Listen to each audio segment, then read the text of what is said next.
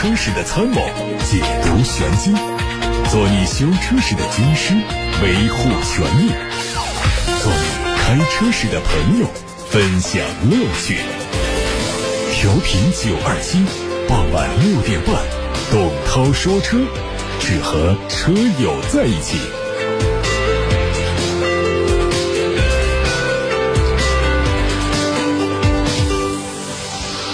各位好，我是董涛，欢迎来到六点半钟到七点半钟直播的董涛说车。首先关注今天的汽车资讯，率先要关注的是相关政策消息。最近，商务部等七个部门印发了关于进一步促进汽车平行进口发展的意见。意见提出，允许探索设立平行进口汽车标准符合型整改场所，在风险可控。依法合规的前提下，允许已开展汽车平行进口工作的有关省市，在海关特殊监管区域内设立标准整改场所，明确了整改场所设立的基本程序、整改项目范围，便利企业开展整改业务。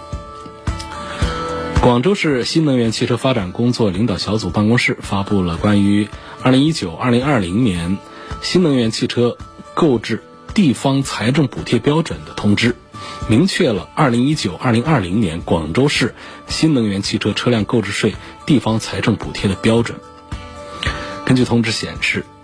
广州将对购买新能源汽车给予分阶段补贴。在2019年元月1号到6月25号期间取得国家补贴之后呢，燃料电池汽车按照不超过国家补贴1比1的比例进行补贴，纯电动汽车按照不超过国家补贴1比0.5的比例进行补贴。对插电式混合动力。含增程式汽车按照不超过国家补贴一比零点三的比例进行补贴，而且国家补贴和地方补贴资金的总额最高不超过车辆销售价格的百分之六十。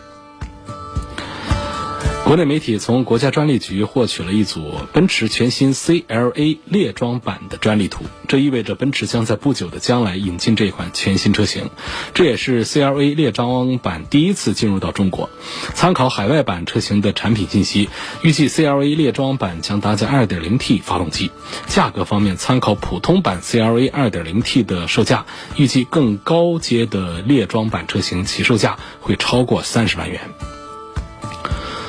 一汽大众奥迪进口一创将于九月份正式上市，预售价格七十万元起。而目前，一汽大众奥迪一创的国产化工作正在长春第一工厂如火如荼的开展，整车车身、电池包已经陆续完成小批量生产，这意味着一创在不久的将来将实现量产。一汽丰田全新 RAV4 荣放内饰图首次在网络上出现，新车延续了海外版的设计，但是细节处有所调整，同时标配了丰田智行安全2.0系统。根据此前消息，新车将于十月份上市。外媒说，奔驰 A 级新能源车型 A250e 将在2019法兰克福车展上亮相，新车会推出两个版本，也就是两厢版的 A250e 以及三厢版本的 A250e 塞尔。动力方面呢，A250e 采用的是四缸的 1.3T 发动机，和它匹配的是八速的双离合变速箱。新车用了最大功率为102匹的电动机，最大扭矩达到了450牛米。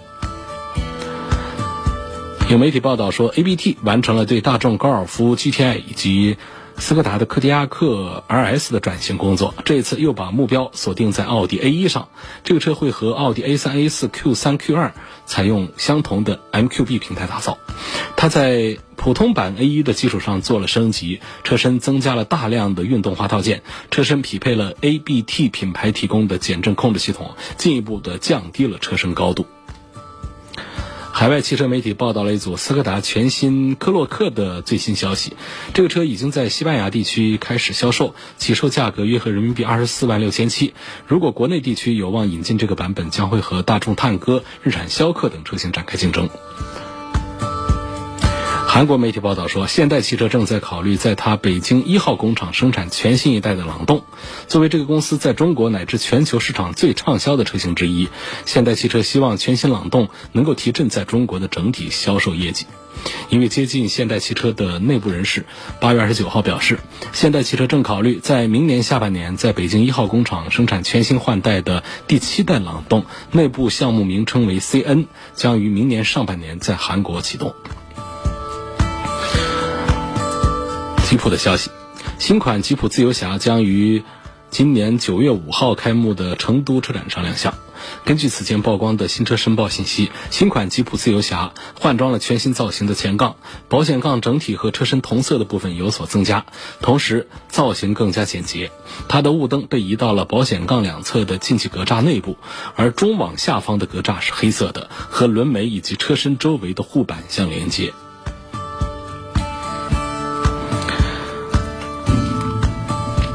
日前，吉利智擎技术解析暨纳米微米工厂媒体开放日在吉利的义乌动力基地举行。吉利义乌动力基地是全球最大的高端动力智能制造基地，生产工艺精度以微米计量。其中生产的吉利智擎是以欧洲豪华车技术标准打造的新一代动力总成，包括智擎 T 动、智擎混动、智擎电动、智擎纯动、智擎轻动等新能源和节能动力技术路径。智擎 T 动力目前拥有 1.0T D、1.5T D、2.0T D 三款全新的中置直喷涡轮增压发动机，以及七速的。DCT 变速器，吉利智擎 1.5TD 发动机是第一款搭载了 MHEV 技术的发动机，在平顺、舒适性、动力加速性、节油经济性方面拥有独特的优势。在插电混动方面，吉利开发了国内第一个 P2.5 结构的插电式混合动力技术，打造了全球性能最强的混动系统，传动效率达到了行业最高的百分之九十七。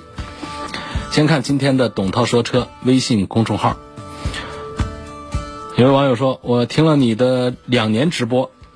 现在二十二岁，想买个十五万左右的轿车，问思域，呃，该怎么选？思域该怎么选？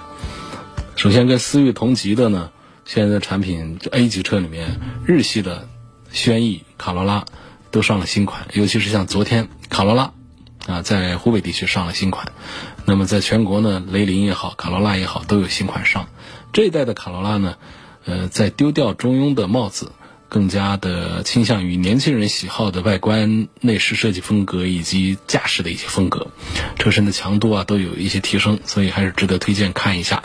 那么思域呢这款车呢，它目前的这个市场热度是很不错的，在年轻人当中尤其有号召力，因为它身上一直都没有中庸的这一顶帽子，所以它在这个年轻人市场上的开拓啊就会比较轻松、比较容易一些。二十二岁呢，我还是向这位朋友优先推荐思域。啊，排第一，然后再看一下卡罗拉，像日产的这个轩逸呢，我这个就，呃，不做推荐考虑了。然后除了这个日系的三强之外呢，那还有德系的和美系的。那么美系的产品呢，目前像这个别克家的，啊，这个像这个威朗啊这样的产品都行。但是呢，呃，二十二岁呢，我觉得可能还是大众的，像高尔夫这样的产品。更加的符合这个年轻人对于两厢啊，包括这个呃驾控方面的好感方面的一些需求一些。不过总体上呢，我向这位网友呢，还是推荐看这个这个这个跑得比较快的思域。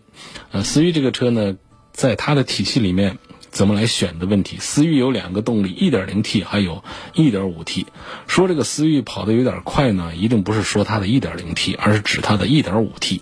这个车啊，虽然只有排量1.5。但是呢，它实际提速表现还真的还挺棒的。一般来说，十几万的车呢不这么设计这个提速的感受。官方发布的数据八秒多钟，但是呢，媒体测评也好，车友们自己跑着玩儿，呃，这个计时也好，往往很容易的跑进七秒多钟。对于一个十几万的车来说，跑七秒多钟还是比较快的一个车。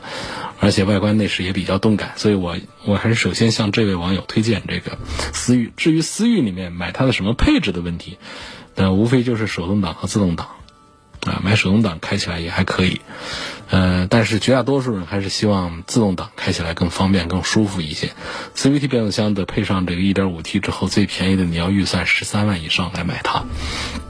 啊，所以从配置上我就推荐了这个。说新上市的日产轩逸可以买吗？变速箱的质量可靠不可靠？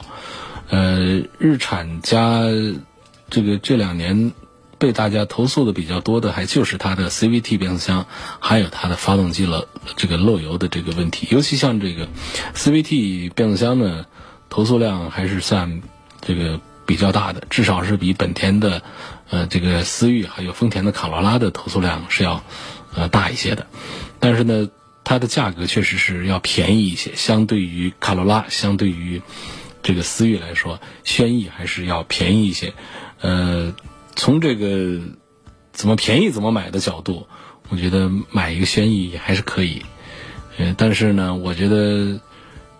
这个年轻一点的朋友呢，像刚才那位朋友一样的，我还是推荐像思域啊，包括新上的卡罗拉要多一些。如果说中年一点的朋友买这个轩逸开一开也还行，CVT 变速箱的故障率是高一些，但是它其他方面的表现都还比较平衡，包括它的节油表现，包括它的1.6升的普通的自然吸气的发动机的这个故障表现也都还是非常非常低的，整车其他地方也基本上不怎么坏，嗯，所以我觉得冲个便宜，而且赌一下自己的运气，这个 CVT 变速箱呢。也还是可以考虑来买一下，因为它毕竟呢，配置上高，价格上便宜。作为一个中产、一个中年家庭来说，来买这个轩逸的话，也不是一个完全错误的一个选择。所以，总之呢，这朋友问这个变速箱的可靠度，我只能说比其他的日系的竞品要差一点。但是呢，相对于一些双离合啊，相对于其他的一些系列的产品来说，它还算是这个靠谱一点的。宝马五二五和宝马的五三零应该怎么买？五二五和五三零用的是同样的这个发动机，啊，用的都是 B 系列，那 B 四八的发动机，但是呢，调教的功率有不一样。五三零有两百五十多匹，啊，五二五呢就只有一百八十多匹，所以这个在五系上呢，我觉得，呃，还是应该要它的两百五十多匹，这个开起来会明显的储备更充足。开起来更爽一些，但这并不是最主要的，就是到了五三零之后呢，它在舒适配置上和五二五是有区别的。虽然说同样都叫做呃这个豪华套装版本，但是它是有区别的。另外呢，在一些选装件上，就选装资格上，五二五是很多是没有的。到了五三零之后呢，有一些呃挺好的一些这个选装，我们才可以有条件提出。比方说像这个车道偏离预警啊、车道保持啊、主动刹车啊这样的一些安全配置，我是建议大家呢，反正花钱不多的话，也是可以啊选装一些进来的。包括像这个沙发，呃，五三零也是真皮，那五二五呢是仿皮。包括了座位的调节这样的舒适配置，五三零都有，五二五它就没有啊。还有其他的一些选装配置，所以我还是向大家推荐这个五三零。五三零的豪华也可以，运动套装 M 运动套装这个价格都是一样的，就看大家是偏向于豪华观感一些，还是偏向于外观看起来更加的运动，呃，有个性一些。这两个大家任选都行。所以五二五和五三零，我推荐五三零多过于五二五。问油电混合动力的车，最高时速都比汽油车低不少，跑高速它怎么样？也省油吗？后续动力够不够？飘不飘？我现在开的是二零一四款的标致四零八，如果换这个像丰田卡罗拉呀这样的车，感觉怎么样？啊，我大部分是室内用车，过节的时候偶尔跑一下高速。啊，从这个丰田卡罗拉这样的这个呃混合动力这个车的这个原理上讲呢，在高速上他们的省油优势是不明显的，因为高速状态下是发动机在工作，那就跟普通的发动机是一样工作了。那么在中速，它是有这个切换的；在低速的时候，是这个 EV 状态，是纯电的状态；中低速的时候都是最节油的状态。节油在不同的车型上表现不一样，但是最高可以达到百分之五十多的节油表现，百分之四十多是非常稀松平常的。也就是你原来两周加一次油的，你可以变成一个月加一次油。原来是每周都得加油的，你用了这个混动之后，在室内用的话，你可以两周加一次油。啊，原来一箱油大概也就跑个五百六百公里，现在一箱油能跑到小一千公里，就这么一个意思。但是呢，更多的体现是在市区通勤的情况下，市区的时候，中低速的时候，那才会有电动机介入到工作当中，才是节省我们的油耗的啊一个时候。所以在高速公路上啊。啊，它的表现是节油的表现是并不呃突出的，呃，另外呢，你关注到一个这个最高时速的这个问题，我觉得这个其实呃这不是一个应该的关关注的点，这个关注的意意义不太大，因为我们的高速呢，第一呢就是限速，绝大多数地方呢限一百一、一百二，嗯，然后呢就是本身它们的区别也不大。你说这个以卡罗拉为例啊，卡罗拉的 1.2T 的这个呃它的这个纯油的版本最高时速一百八，然后它的1.8的这个这个混合动力的版本也就慢二十一百六，这实际上是我们用不着的。包括高速飘不飘这个问题。实际上讲呢，混合动力的，它因为要装电动机，因为要装个电池，所以整个车重呢要比纯燃油版的要更重。比方说像卡罗拉的这个混合动力，它就有一点四吨多，这就要比普通的一点二 T 的这个纯油的发动机的车型呢，要重上了一百多公斤。一百多公斤什么意思呢？就是坐两个人的意思了。我们一个人也就才，只要不是胖子啊，正常身材的体重也就是几十公斤、六十公斤、七十公斤的意思啊，所以相当于说，在这个这个燃油版的基础上做两个成年男士，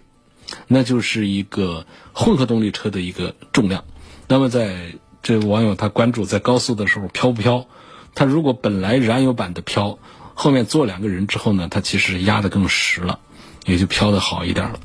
另外呢，说到这个丰田的这个卡罗拉呀，它这一代的卡罗拉，它跟上一代还不一样，包括它的底盘的设定啊什么的。我刚才前面不讲了吗？啊，它是在丢掉中庸的帽子，它是在向思域的这个运动的方向是在接近，是在靠啊靠近的。啊，所以这个这个车呢，就就说到这儿。涛哥，你说过在一号车室里头有一家店子包座椅真皮，包的挺好的，希望私信我店名。我也不记得它叫什么店名，反正一号车室里头啊，最大的一家，最早的一家，就那么一家，忘了叫什么名字。嗯，我转过去看过，考察过，看过他们的车间，还是挺牛的，做的还是挺不错的。在武汉呢，做这个。这个豪华 MPV 的这个改装啊，做这个这个航空座椅啊，这个头等舱座椅的改装啊，它算是做的最好的了。那么普通车的这个改装应该也接，但是好像不是他们的业务的主方向。但是说能够做这种这高端车的这个呃好皮子的这种沙发的这种改装的话呢，对于我们普通车的这个真皮的改装，应该更是不在话下。来看一个网友的问题说，这个。理想 ONE 你怎么看？看起来挺适合奶爸奶妈的，不知道和混动奥德赛比如何？呃，我比较重视的是空间表现和静音表现。两个娃的家庭呢，还有其他的一些什么样的选择？两个娃，呃，六座七座，确实是应该考虑一下。现在这个产品呢，这个选择面还是这个比较宽的，呃，还是不错。呃，至于这个。理想这个车啊，理想 ONE 这个车呢，产品力上我觉得还是比较强的，没有啥问题。就是，首先在外观上大家都认可漂亮，第二个呢，它是一个这个呃混合动力的，呃，它是属于增程式的这种，嗯，然后呢，其实产品上没有问题，主要我们要考察的是新势力造车它的这个网点的部署的问题和它发展的势头问题。目前有一个说法，就是在这个电动车里头呢，还是特斯拉，呃，就新势力造车里面呢，还是这个特斯拉最靠谱。但是也有人说，特斯拉的靠谱程度其实也就那样。然后呢，再说到这个混合动力这个块呢，说这个做的最好的仍然还是丰田，但是这个国产的，或者说我们叫自主的，或者说国产自主的，咱们的新势力造车当中。到底谁是做的比较靠谱的？目前来说呢，嗯，没法给出一个准确的一个答复。未来是属于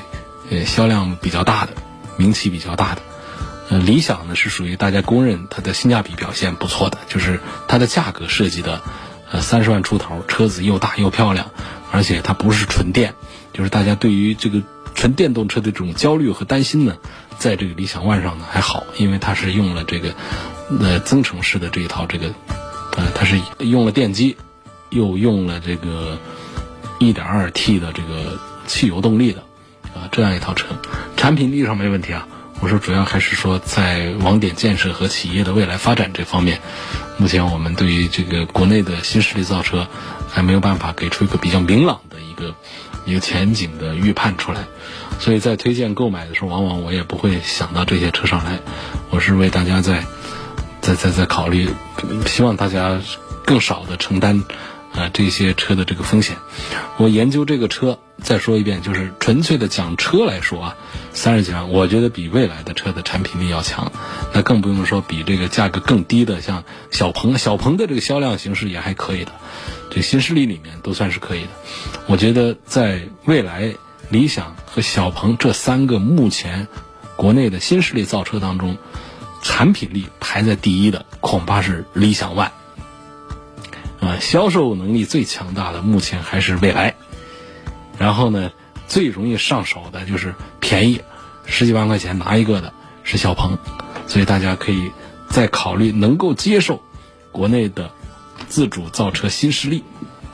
啊，能够接受这些新势力造车的品牌的话，我觉得首先是考虑这三个为主，这三个当中呢，理想 ONE、蔚来。和小鹏，我的推荐指数其实是平均的，嗯，并不见得说谁是更值得推荐、最值得推荐。下面继续看到来自这八六八六六六六六的留言，我预算四五十万呢，嗯，目前已经有一小孩，老婆又怀孕了，希望主持人从性价比方面评价奔驰、宝马、奥迪，谁的车更适合买？啊，四五十万的买奔驰、宝马、奥迪的话，就是两个选项，要么就买他们轿车，啊 A 六五系和 E 级，要么就买他们的这个 SUV SUV 就是 GLC、奥迪 Q 五，还有宝马的叉三，这都行。那么，这个考虑到家里两个孩子的话呢，我觉得。这个车子呢，是不是要对空间方面要要要要求再大一点？但是呢，他们怎么空间大呢？也都只五个座位。那么轿车的空间肯定是比 SUV 的空间是要，呃是要大一点的，舒适性是要好一点。同时从性价比上讲呢，同品牌下的轿车，我觉得还是比 SUV 的性价比表现要好。所以我向郭先生呢，还是推荐四五十万，呃买轿车。那么宝马的五系、奔驰的 E 级、奥迪的 A 六。这三个车当中，我对产品力的排序是宝马五系第一，奥迪 A 六第二，奔驰的 E 级排第三。产品力啊，纯产品力的排序。兰德酷路泽和途乐哪一款更好？那丰田的这个硬派的越野和日产的硬派的越野，这是平行进口市场上呃这个竞争最激烈的。因为从平行进口市场上讲呢，卖的非常好。这两个车，但是呢，从一八年的表现来看呢，途乐还是稍弱一丁点儿。但是呢，它的情况不一样，是途乐也就是这两年才猛的给火起来。然后之前的话呢，一般来说大家还是在看丰田的车啊为主。但是呢，要提醒的，我总是要提醒的，就是这个途乐呀，途乐这个车型太老啊。这一代车呢，按照我们一般的这个换代的规律的话，它早就该换代了啊。它在国内上市都晚于国外，在国内都是一一年上市的，就这一个车一直卖了，这都八年多了啊，没有换。所以你看它的外观都是过时的，内饰更不用谈，那是更过时的。呃，那么它的技术，这这种越野车啊，一般讲的是皮实耐用，所以它的这个为什么价格体系打的比较低下来？最低的时候就是四十万出头就弄一个 V 六四点零的 V 六啊，一个五米多长的一个大的一个途乐。呃，就是因为它这个实际的成本，它在那儿，啊，以价换量，低价格换大的销量，所以快追上了兰德酷路泽的这个平行进口的这个。但是从车型上讲，它确实是老了，而且呢，我们已经看到了它的新一代途乐的这个图片。新一代途乐的外观内饰焕然一新，虽然它的动力仍然是没有变化，还是用4.0的 V6，但是这也是好消息，就意味着可能换代的途乐看起来更漂亮，内饰更精致，但是价格仍然没有变化，不会说是，呃，这个换更高级的动力，所以它不会把价格有明显的这个增长。如果价格不增长，新一代途乐我觉得它性价比要比兰德酷路泽更高的，啊，要更划算的。但是从这一代来讲呢，虽然说它价格便宜，但是呢，我也不觉得它就比兰德酷路泽更值得买。所以从这一代的老的途乐和这个目前在卖的还算比较新的兰德酷路泽的对比当中，我还是优先推荐兰德酷路泽，稍弱一点点再推荐这个途乐，实在是途乐太老太过时。继续看董涛说车微信公众号后台的问题，希望评价一下雷克萨斯的 UX。老婆三十岁看上了这款车，呃，真不是一个划算的一个车，嗯，因为这是雷克萨斯家里最小的一个 SUV，嗯，但是价格呢卖到了小三十万这样的一个价格体系，我认为相对于它更大一点的 NX，尤尤其是相对于，我觉得。呃，雷克萨斯家的这个 SUV 啊，划得来的恐怕还是它的这个 RX，那么大个车卖的那么便宜，所以我觉得如果是看这个入门的小的这个 SUV 的话呢，如果在雷克萨斯家里看的话呢，不妨看这个 NX，NX 本身它的就这个价格啊体系啊也是小三十万。但是呢，在这个尺寸上啊，实用性这方面呢，那还是要比这个 UX 是要好多的。所以我觉得 UX 这个价格，它它不知怎么搞定成这样，这可能跟它的这个混合动力这个东西，呃，关系要更大一点。但是我们买这个车呢，实用性也还是要讲究讲究一点点吧。我赞成这个 NX 多过于 UX。那么如果我们要花三十万，还是想买这个豪华品牌的，其实还有其他的车型。也是可以看到，比方说像这个，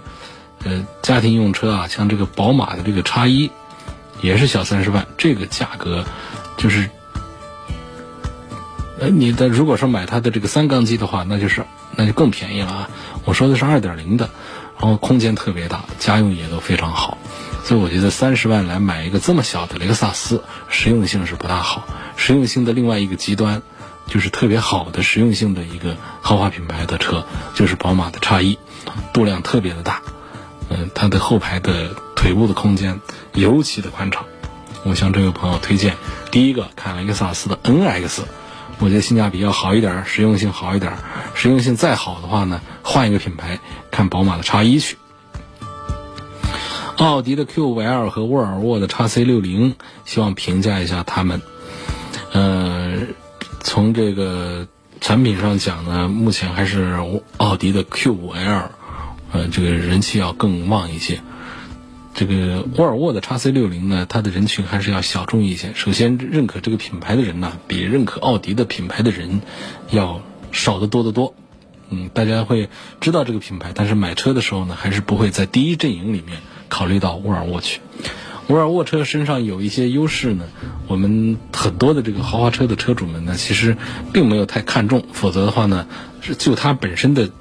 这个这个产品的设计啊、制造这个方面来讲，沃尔沃的车也还是不错的。它身上哪些地方点比较好？就是它还是用料啊，这车内的味儿啊都比较轻，都比较好。你看那个像那个宝马呀、奔驰、奥迪呢，要是用一个仪器去测一下它车里的味儿，那确实是。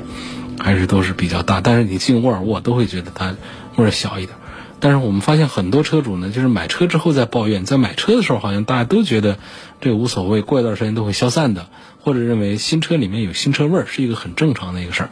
实际上我们发现有很多人的车，新车开着有味儿，开成旧车了它还是有味儿。车内的有毒有害气体的换散发呀，它是非常缓慢的一个过程啊，所以说。这是这个沃尔沃的一个点，就是它的环保。另外呢，在安全方面呢，它自认为是投入比较大，包括配置比较高，理念比较先进。那实际上到了豪华品牌的话，到了一个四十万左右的一个车的话，你说谁家的安全性还做的特别糟糕呢？所以这也不是它的一个点了。再加上它品牌上本身呢，一一番这个收购啊，一番这个折腾之后呢，它不像过去的那种。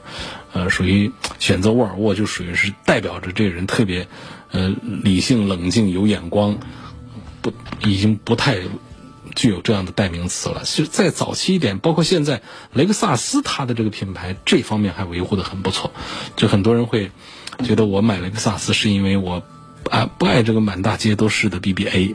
当然我喜欢这个雷克萨斯的这种细腻、这种极低的故障率、这种舒适的感受。所以这个我觉得。雷克萨斯这些年的品牌经营是非常的成功的，相对讲都是豪华品牌。这沃尔沃在这方面呢，确实做的还是不如雷克萨斯啊。在品牌管理方面，沃尔沃我认为在豪华阵营里面它是退步的。但是我们反过来想，雷克萨斯它没有退步，也不说进步吧，至少一直是保守着、保持着它在豪华品牌里面非一线品牌，但是在二线里面很靠前、很独到的这么一个地位。这是雷克萨斯。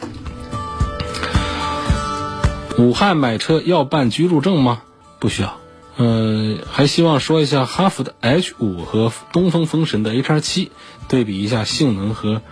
实用。这估计是写写话写错了啊。总之呢，是拿这个哈弗的车跟这个风神的 HR 五在做对比。哈弗家的车呢，这个我觉得现在为什么要看这个 H 五？这个实在是。意义不太大的一个事儿，因为在长城的哈弗家族里面呢，这个还是 H 六，这个是它的一个啊一个主打。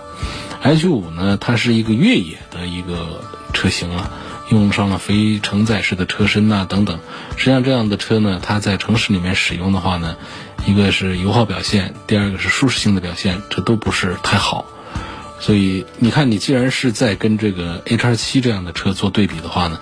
你干脆还是应该看哈弗 H 六，H 六呢是一个城市这个 SUV，然后价格体系啊各方面现在都还是优惠比较大的。我认为从总量上来讲的话呢，还是比风神的 H 七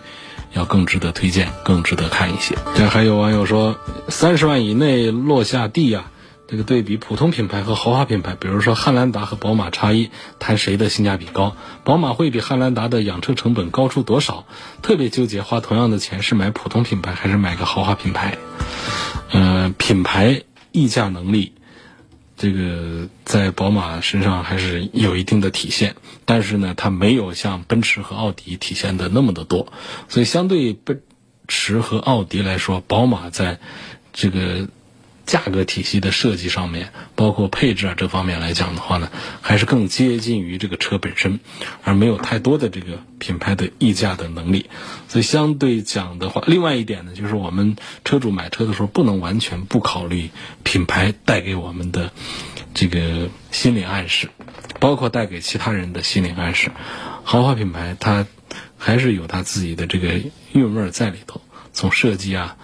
到各个方面呢，也会感觉到有一些不一样。所以虽然说价格都差不多，三十万以内可以落下地来，但是我觉得开汉兰达和开宝马叉一还是有不同的车之外的那种感受。呃，你要对比这两个车的谁的性价比高的话，我觉得也没有一个确定的一个答案的。因为从这个尺寸上讲的话呢，那么大个车，汉兰达似乎性价比更高。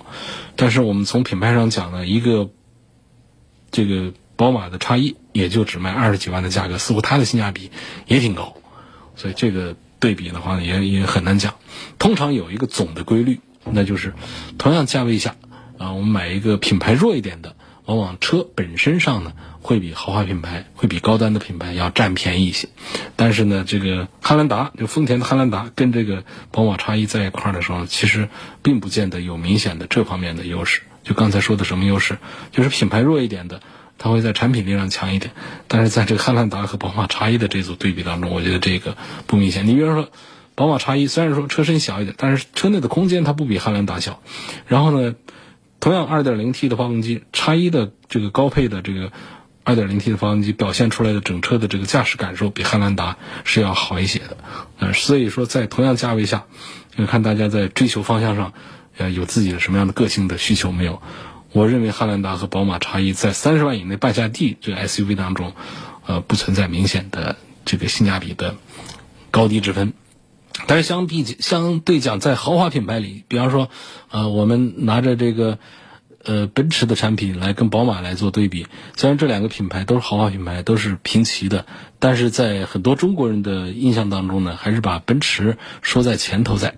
那么这样一组对比下来的话呢，我们会发现，同样价位的宝马会比奔驰的产品的这个性价比表现是要稍好一点的，这里的表现就比较突出。或者我们再另外把一线的豪华品牌和非一线的豪华品牌，比方说，我们拿一个宝马再来跟这个凯迪拉克这样的产品来做对比，你会发现便宜多了，凯迪拉克的性价比一下子就凸显出来了。所以我们还是要在豪华品牌里面来做一番性价比的对比，然后再在普通品牌里面。啊，比方说我们拿汉兰达来跟途昂啊这样的大众的产品来做性价比对比，这个可能就更容易出结论一些。你拿一个非豪华品牌的汉兰达来跟豪华品牌的宝马叉一放在一起做对比，这个结论就不容易得出。